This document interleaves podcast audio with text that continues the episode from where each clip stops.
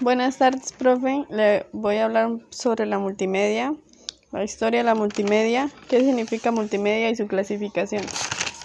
Eh, la multimedia, la palabra multimedia significa varios medios y también para expresar y comunicar de manera rápida un objetivo en común. Eh, la historia de la multimedia empieza desde la antigüedad. Las personas utilizan a multimedia ya desde un principio usaban el sonido para comunicarse, lo que podemos identificar como la voz de las personas. También las imágenes que eran cualquier gesto que podían hacer con sus rostros, cuerpos humanos. Eh, ¿Qué significa multimedia? Nos referimos a cualquier tipo de objeto o sistema que usa medios gráficos, físicos o digitales para representar cualquier información.